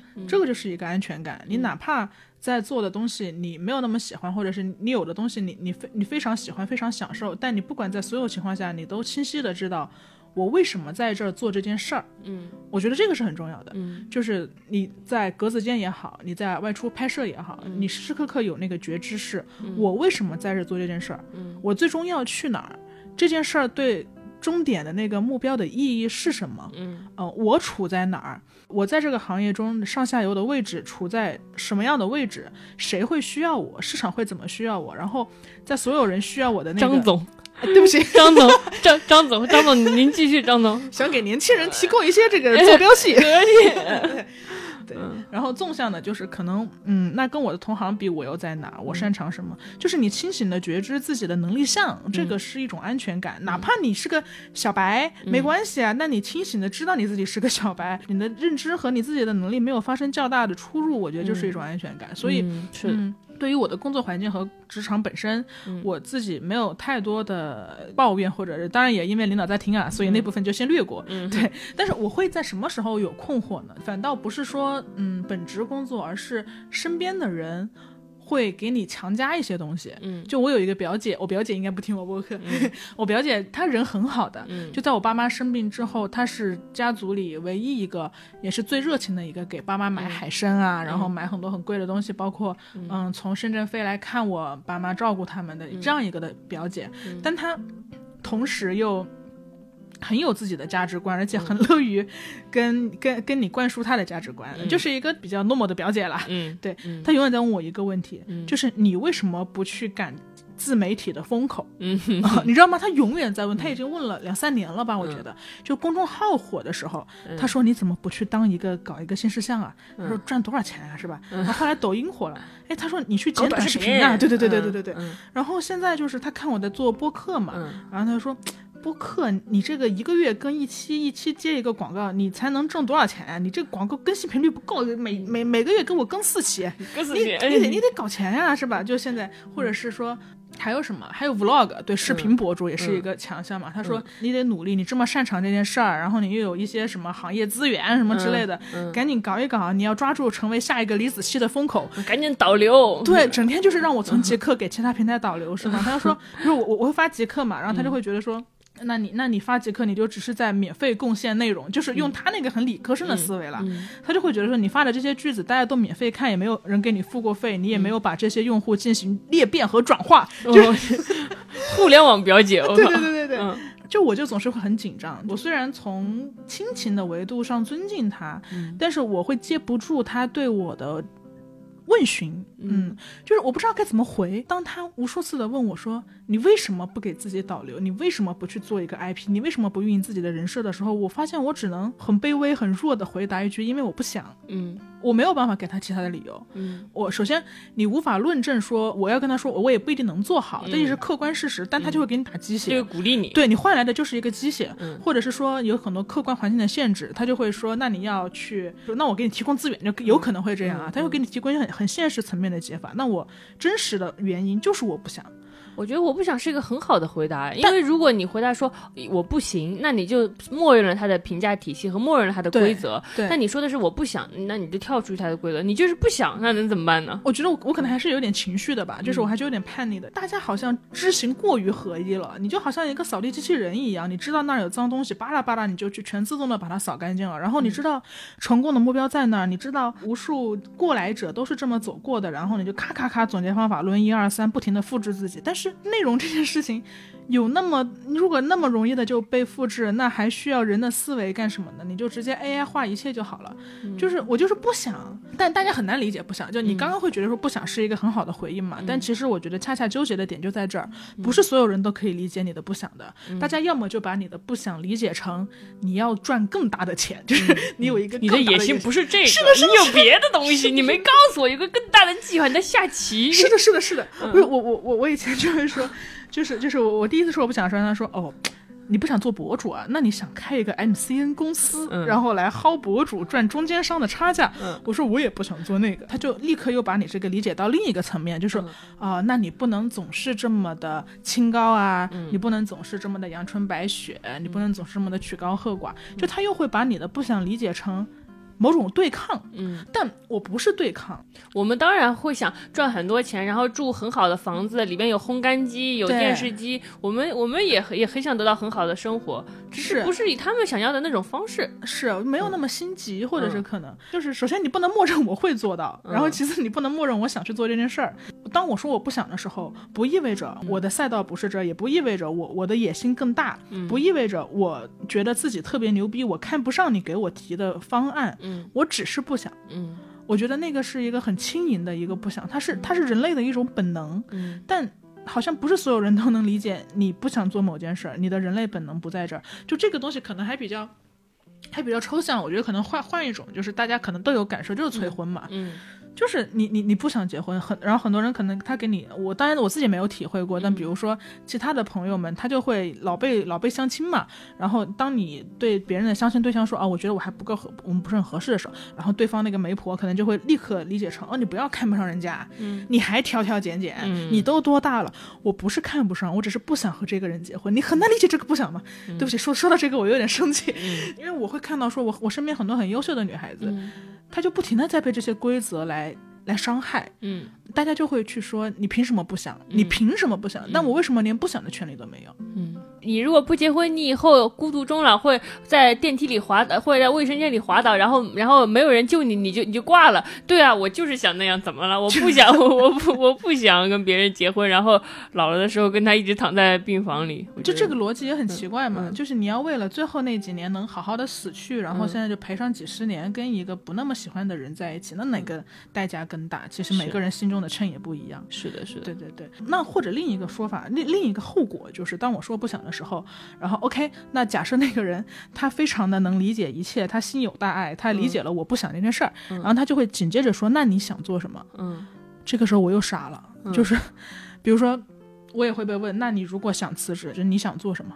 你还想做什么？嗯我就像被人掐着脖子逼问自己未来五十年的人生规划一样，就我不知道，嗯我不知道，或者是大家可能会问一些女生，你不想跟这个人结婚，那你想找个什么样的？嗯，我不知道，大姨给你找，我对不知道，我不知道。嗯。但是大那大姨就会说，你你你不知道，你还敢拒绝这个？嗯，那我不是非得在 A 和 B 中间做选择，是。不是你给了你给了我一个 A，然后我不接受，然后我我就非得自己明确有一个 B，然后你再就给我找一个 B。很多时候我是想要的是 C，、但是我现在因为我有限的时间精力和人生阅历，我无法想象那个 C 的样子，我也不知道该怎么立刻抵达那儿。嗯，但是甚至我可能不知道我我想要 C，但是怎么样呢？就是你只是不想要 A，你明确地知道自己不想要 A，这就够了，这就够了，这就是我现阶段的目的了。是的。嗯，我我我我现在不知道我想要什么，那又怎么样？我会知道的呀。嗯，是啊，不不用，真的不用着急。呃，而且我觉得在恋爱中，你们不找下家，然后分手是一件美德。就是我离开你，不是因为我有了更好的选择，是因为我不爱你这个人了。我们曾经很相爱过，但我不爱你，所以我离开，而不是说哦，我找到了一个条件更好的对象，我离开你了，这是美德。大家也很多人也都能理解这种美德。为什么在生活中的更多方面他们无法理解呢？我就是不爱你了，我并不是爱上了别人，我也不知道会爱谁，但我不爱你，所以我离开。我觉得这是非常健康的方式，就是我不想要你这个而已。对，对，就你刚说的那种，我觉得一种是清醒的觉知和果决的行动力，嗯和嗯怎么说呢？和利益权衡和你不停的计算计算好坏的差别。嗯那你难道所有的事情都可以列一个 Excel 表？哦，这个人有 A B C D 扣分减分，然后这份工作有 A B C D 扣分减分，然后最后计算出一个科学值吗？不是这样的，人人的大脑就不是这样构造的。嗯所以探索吧，我觉得，我觉得大家应该给自己探索的时间和机会，即使所有人都不给你，但是没有关系，嗯。就我们就是在探索中才才知道自己想做什么的。嗯你就是可以停在原地，停在原地也许就是最正确的。我觉得那些告诉我们，呃，那你不做这个，你要不要做那个的人，那些人的想法可能是我们要按部就班的走路，我们要一步步的规划，我们要利益最大化，争取不要走错每一步，并且不浪费每一滴时间。嗯那他们可能急吼吼的决定开始迈步，还没有想好正确的方向，也许他们往前冲了一百步，那是错误的方向，你不如停在原地想一想了。嗯他们想要的利益最大化，我也许就是你计划好每一步，嫁一个很好的人，拿到年终奖，或者，但但那些不是利益最大化，利益最大化的方式是用你喜欢的方式过一生对对，对对，就还挺荒谬的啦。就是可能很多人在逼问你的时候的另一个荒谬在于，他们自己也并不是很在意，嗯，他只是想搞搞你。对，他就就觉得他们的人生就活在不确定中，呃然后他们急匆匆的选了一种确定的人生，但他们其实自己内心是不确定，然后他就把你拖过来说，来跟我一起来 跟我一起确定确定。跟我一起确定确定吧，这样的话，他他心里就稳定了，说哦，他呃这个不一样的人也被我们同化了，我们就安全了。我觉得有这种可能，还有一种可能，其实是他们问你的时候，其实是他们也许问你说，那你下一步想做什么呢？也许他们想得到的答案就是。我也不知道，他们也许就想从你说你也不知道得得到安慰吧，因为他们自己也不知道。你说有这可能吗？有个人可能，嗯就是要 么就是大家彼此同化，要么就是大家彼此迷茫。是的，是的，就我每次被问到说辞职想干什么的时候，我都我都很错愕，就是嗯我能有这个权利吗？我能有我不知道的权利吗？我能有暂时不知道自己想干什么，不知道自己想嫁给谁的权利吗？我我能有我能有抛下一切，但最终却没有功成名就的这个叙事的权利吗？嗯就我为什么不能有这个权利呢？我我我会在虽然我表嗯、总是跟人社交的时候笨口笨笨嘴拙舌，但我会在内心慢慢的默默默的反驳。嗯而且我的父亲他即使不在了，但我会觉得说，他就是一个从来不去考虑这些事儿的人，他如此快的过完了他那么精彩的一生，嗯因为他是一个艺术家型的人嘛，他就是一辈子都在做自己想做的事情，这是我，这是我如今莫大的安慰。嗯如果他没有活得那么那么自我，他没有充分的去拍照、去看书、去阅读、去听音乐，他为了我付出他的一生，然后他如此早的结束了，我可能会更加心疼他。嗯对，所以我会觉得，要做自己想做的事，就是他教会我最重要的事。我一定要做自己想做的事，或者我一定不做自己不想做的事。是的，嗯，哦，我我昨天还看到一个说，与其练你的 to do list 的表格，不如练 not to do 的表格。嗯，然后列出来就是所有的事儿都不想都不想做在这样躺躺着看风云争霸。就只要能活下去也行啊，嗯，只要能活下去也行。是，嗯，总有一个方式吧。嗯。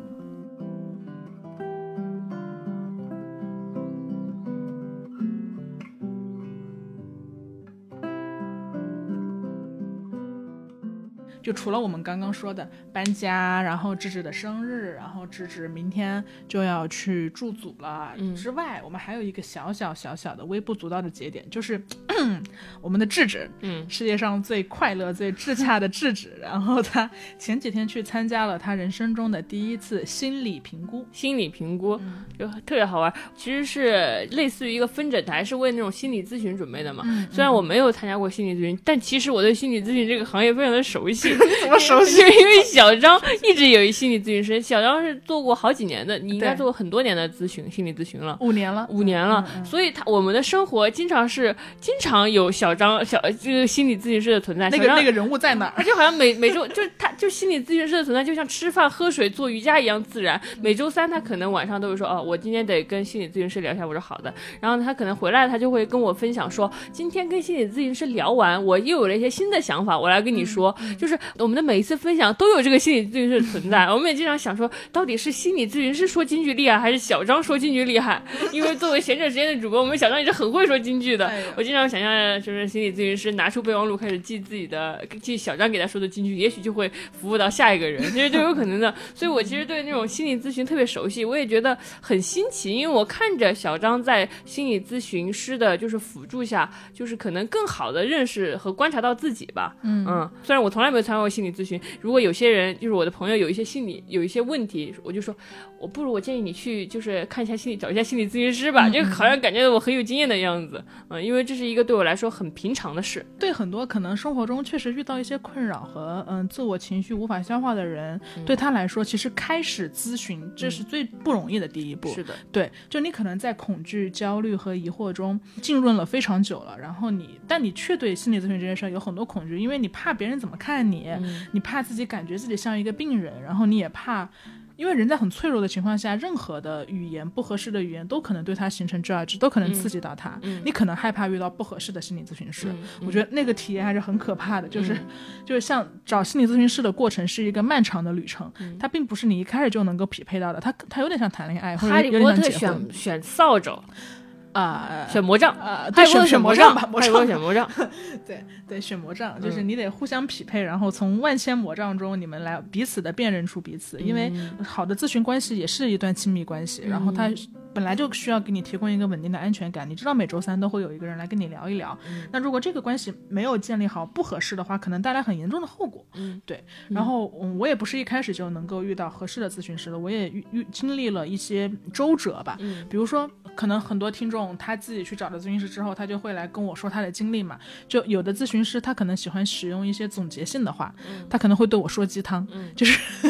就会说一些哦对，而且本来心理咨询行业就有点良莠不齐，对，所以你要找到一个更好的咨询师就更难了。就有的咨询师会喜欢用总结性的话，后来喜欢他喜欢迅速解决我的焦虑，所以开始给我啪啪啪说鸡汤。但这种我就不太合适，我不再需要这种很强势的或者是很确定的观点的人。对对。对对对对，然后有的咨询师呢，他就会直接给我推荐书，让我回去看。比如说你把这三本书看了，你可能就好了。那我也会觉得说，我需要我渴望的是一个交流的稳定感。我同样渴望的不是一个知识，不是一个理论。对。然后有的咨询师呢，他就很擅长提问。我我就会觉得擅长提问的可能会是能够更引导我和更帮助我整合过往经历的一个咨询的关系和模式吧。就一个好的咨询师，他能够。在恰当的时候问出恰当的问题，然后提醒你说你现在的这个问题可能跟你十年前遇到的一个问题是相关的，但。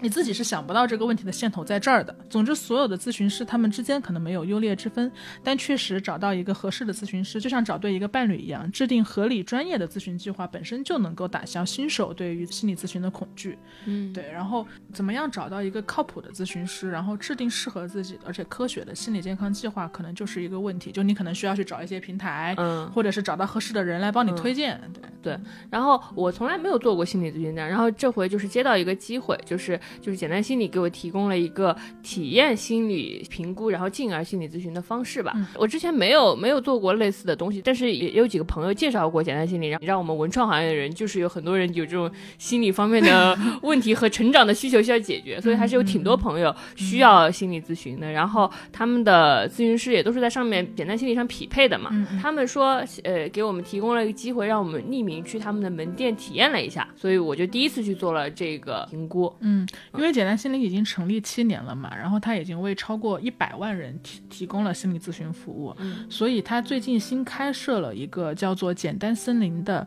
心理健康服务中心。然后在简单森林不只是有心理咨询师，嗯，然后还有咨询主管呀，然后精神科顾问啊、督导啊、咨询助理啊，一整个专业团队。这一次我们去体验的就是他们的这个心理健康评估服务，嗯，服务内容还是非常系统的。它不仅包括说像我之前在医院做过的，嗯、自测的一些量表，然后给你打分来判定你的呃就那个情绪情况、焦况。虑，对对，对，你你你你你是什么？你你是多少？就是从不焦虑，从不抑郁，从不那个。真的吗？我是轻度抑郁、中度焦虑，我没有，我还以为所有人做都会有一点。你是你是从不从从不从不？never never never 哦，是不是有那种量化表格是什么零点零点几一点零超过一就是不不太好是吗？超过一我不知道，就是他但嗯他会给你一个结论的，就是嗯中度、轻度、是的是重的是的度什么的。嗯，不光是这个量表，然后还有就是在简单森林的心理评估过程中，也会有一个多小时的时间是跟你的咨询主管来进行一个面对面的访谈。嗯，然后他会比较全面的来了解我的情况和困扰。嗯结束心理评估之后，我们都会得到自己的定制化的心理服务方案。嗯所以我自己其实还是蛮好奇的，就我。我不是咨询，我不是心理咨询的新手，所以我其实对于自己的情绪或者对于自己的一些呃我的课题，我的课题我是非常熟悉的，嗯。然后我来参与这个东西，新鲜感其实没有那么强，嗯。但我很好奇知识的体验，因为他是一个新手 新手，他从来没有想到过自己会去做这件事儿，嗯。但他去了，我还所以我还挺好奇你的体验是怎么样的。体验贼好玩儿，发现新大陆又很新奇。嗯就是从前你跟我讲的那些什么心理咨询师总说原生家庭什么什么的，我从我也觉得这是一个好像被说烂的词，但是真的，他提到我的原生家庭，觉得好好玩，原来是这样的，会有很好玩的体验吧。然后我就先跟大家讲一下这个整个体验。一开始先有人就是打电话，要因为要做一个简单的了解我的情况，这样方便给我匹配到人嘛。他就说，呃，我们就想问一下你，你最近是有什么困扰呢？我就想想我到底有什么困扰，然后我就想到了一个之前我跟你在元大都遗址公园那期也聊过的，我说我说在小张很悲伤的时候，我我总是说说一些不合时宜的话，然后你不太会接住情绪，是对？我说，为什么我会在别人悲伤的时候，我就想快速消解掉他的悲伤，然后有的时候会伤害到别人嘛，就我会觉得这可能是我的一个问题，然后我就想这个问题，我就然后我就决定去就是去咨询咨询一下这个，然后我觉得可以具化一点的说，比如说，就是智智他会，他不光是消解掉别人的悲伤，他自己悲伤的时候，他其实也是无法承受的，嗯伤害别人也伤害自己，可能某种程度上，但但他自己可能不知道啊。就比如说他在面临着巨大的悲伤来袭的时候，或者是我我印象很深刻，就是你老说小时候你犯错了，然后爸妈来批评你，老师来教育你的时候，你就会突然笑出来。对的，我小时候就是这样。我小时候，我爸妈爸妈就是就是我不听话揍我，然后他揍我，我就开始笑，我笑的贼开心。然后还有的就是，比如说我我之前也说过，我奶奶去世了，然后他我他我他我是我是很爱他，他也很爱我。然后他葬礼上的时候，大家都在那哭，然后我看着那个场景，我也不知道为什么突然就笑了。然后就呃之后还记很多年都被他被大家说我是一个不太孝顺的人，为什么很爱你的人去世你笑呢？其实我是悲伤的，但是我不知道为什么笑。你表达情绪的方式是反常理的，就他要么就是真正的笑，然后要么就是开玩笑，就是他总是就是一个很极端的情绪。我不知道是不是有人跟我有类似的体验，就是比如说我之前上英语课的时候，有一道题总是做错，然后老师说这题怎么还有人做错，全年级就这么就我们班有人做错了，然后他就念出了我的名字让我站起来，然后我就在这笑，然后老师说你怎么这么厚脸皮，我在骂你，但是我就笑得更开心了，我笑的时候心里在攻击自己，我说这时候你可不能再笑了，但是就是忍忍不住，然后我觉得这如果硬说起来，这确实是一个好像有点反常的问题，嗯，然后我可能就问了这种心理评估师吧，然后我就去了简单森林。简单森林很漂亮哎，我们去的漂亮同一家对吧？就是它整个的氛围都让人觉得很放松，然后很舒服，就所有的人都笑脸相迎。所有的那种诊所都是漂亮的，还是就是这家？嗯，咨询的场所大家都会把它布置的让你舒服，嗯嗯，都会布置的用暖色调呀，或者是饱和度低一点的颜色呀，嗯把你布置的舒服。但是简单森林的心理的线下评估门店明显是经过了精心装修的，明白。有一些小细节都做得很好，比如说茶几上放了黑巧巧克力我吃了好几块你。高兴的，你就最喜欢顺手摸这些东西吃 吃。吃巧克力，嗯，就比较好看吧嗯，就是那里会进来会觉得有有一点点像幼儿园呢，就是它很温馨可爱的色彩，材，然后就进去的时候，你觉得自己哦，我不是一个比如说我带着心理健康的问题来的一个病人或者怎么样，我觉得我是一个来幼儿园上学的小朋友，嗯，然后我可能在这里，如果我有什么问题，老师就会摸摸我的头，或者说我问题得到了一些解决，老师就会迫不及待的奖励我东西，我会会有这种感觉，就是我只是一作为一个小朋友过来的，可能在作为一个小朋友来学习我的我自己，嗯。然后我就开始做了大概两个小时的心理评估，嗯。然后我就问了那个心理评估师这个问题，就是说为什么我总是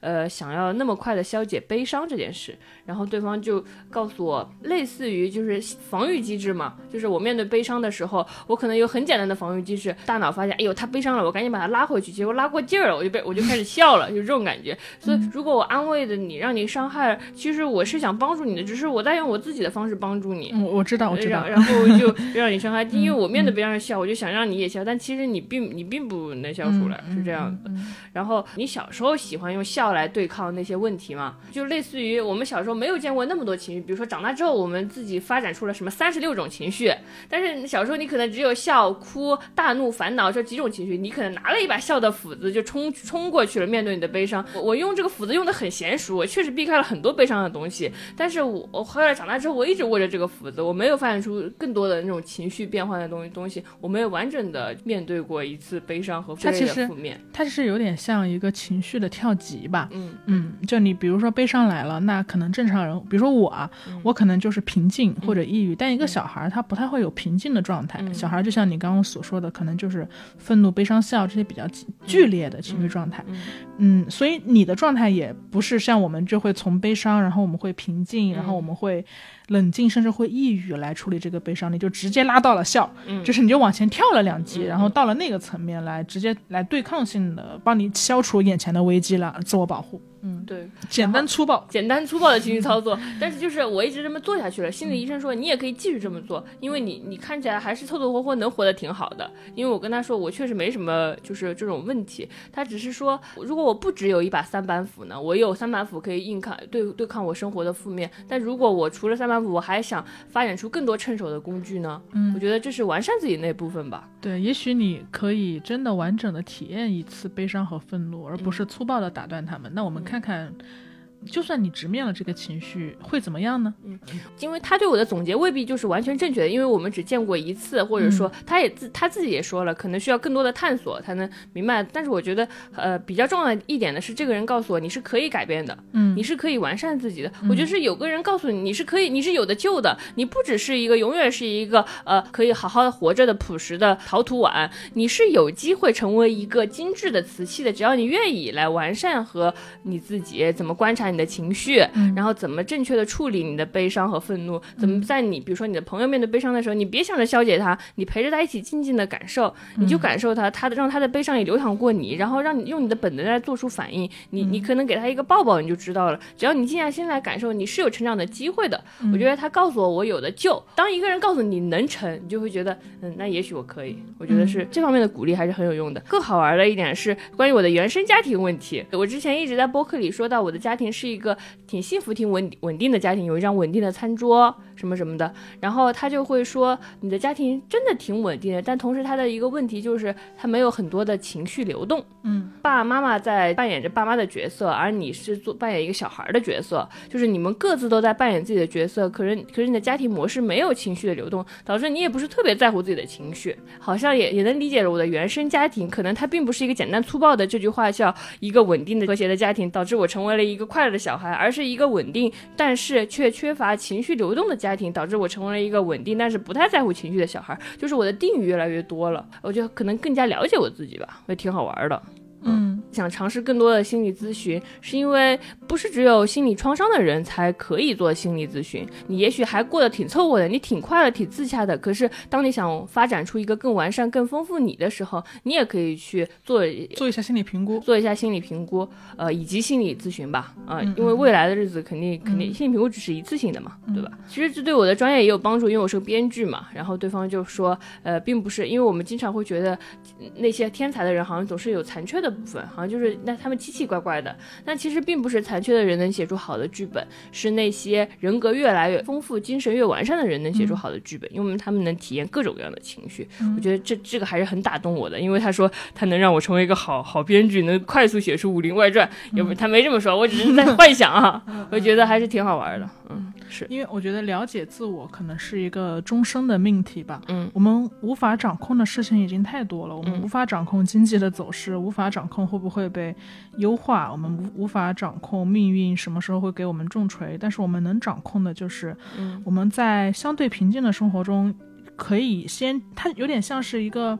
未雨绸缪的一个事情，就是嗯。你提前经过专业人士的帮助，然后把自我整合的更加完善，然后你嗯更加的了解自己，因为了解自己是终身的命题。当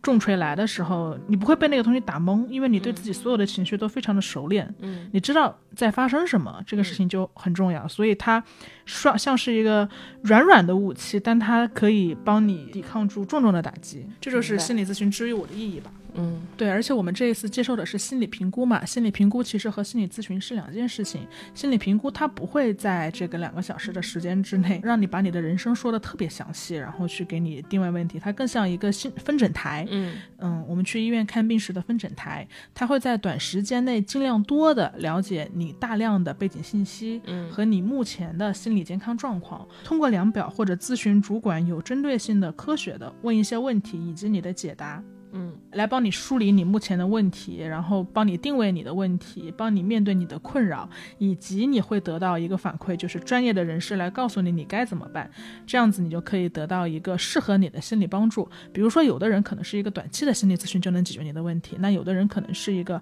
长期的心理咨询才能解决你的问题。那心理咨询的门类也分为很多很多不同的疗法，什么样的疗法才适合现阶段的你？它有点像是一个帮你配齐你所需要的武术的打包的集装箱吧，是你打开咨询大门、关注自身的连接桥梁。嗯，反正虽然只在那个简单森林体验了两个小时吧，但是我觉得还是收获挺大的。然后我就得到了一些关于原生家庭的新想法，我就赶紧在现在家族群里 Q 了这个事儿，然后又迫不及待的告诉我的朋友，原来我是一个怎么怎么样的人。简单森林的那种评估师说，我最大的问题就是怎么处理我的情绪的东西嘛。这次回来我就觉得还挺好玩的，就是我可以想想我怎么面对我的情绪，是怎么样，就是不不迅速消解掉所有的负面情绪，怎么样直面他们。我对觉得就是好像对自己好像更认真了起来。嗯嗯，需要一些勇气和一些觉察。嗯，对，所以总之，不管你处于自我认知的什么阶段，你可能正在有一些事情困扰着你，或者你正处于剧烈的情绪的波动之中，但你又对于心理咨询这件事儿有许多的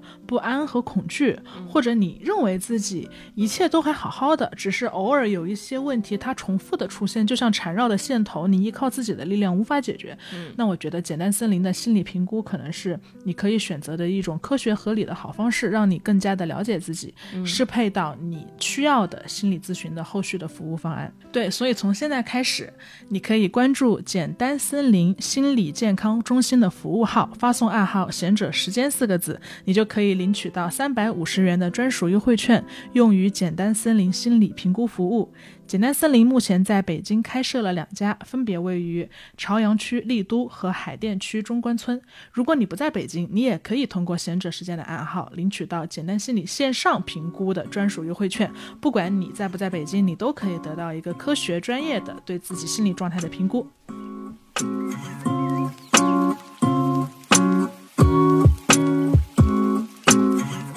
以上就是本期贤者时间的全部内容。我们推荐你在苹果 Podcast 订阅收听我们的节目。如果你喜欢我们的内容，也可以给我们五星好评和留言。另外，我们的节目也会同步更新在小宇宙、Spotify、网易云音乐、喜马拉雅等主流音频平台。赶紧去赶飞机吧！赶紧赶飞，我我得赶飞机，真的来不及了。你的同事刚刚已经在微信上偷偷催我了啊真的啊那智智是不是睡着了？怎么不不理他？我吓坏了，吓坏了！拜拜拜拜拜。拜拜拜拜拜拜。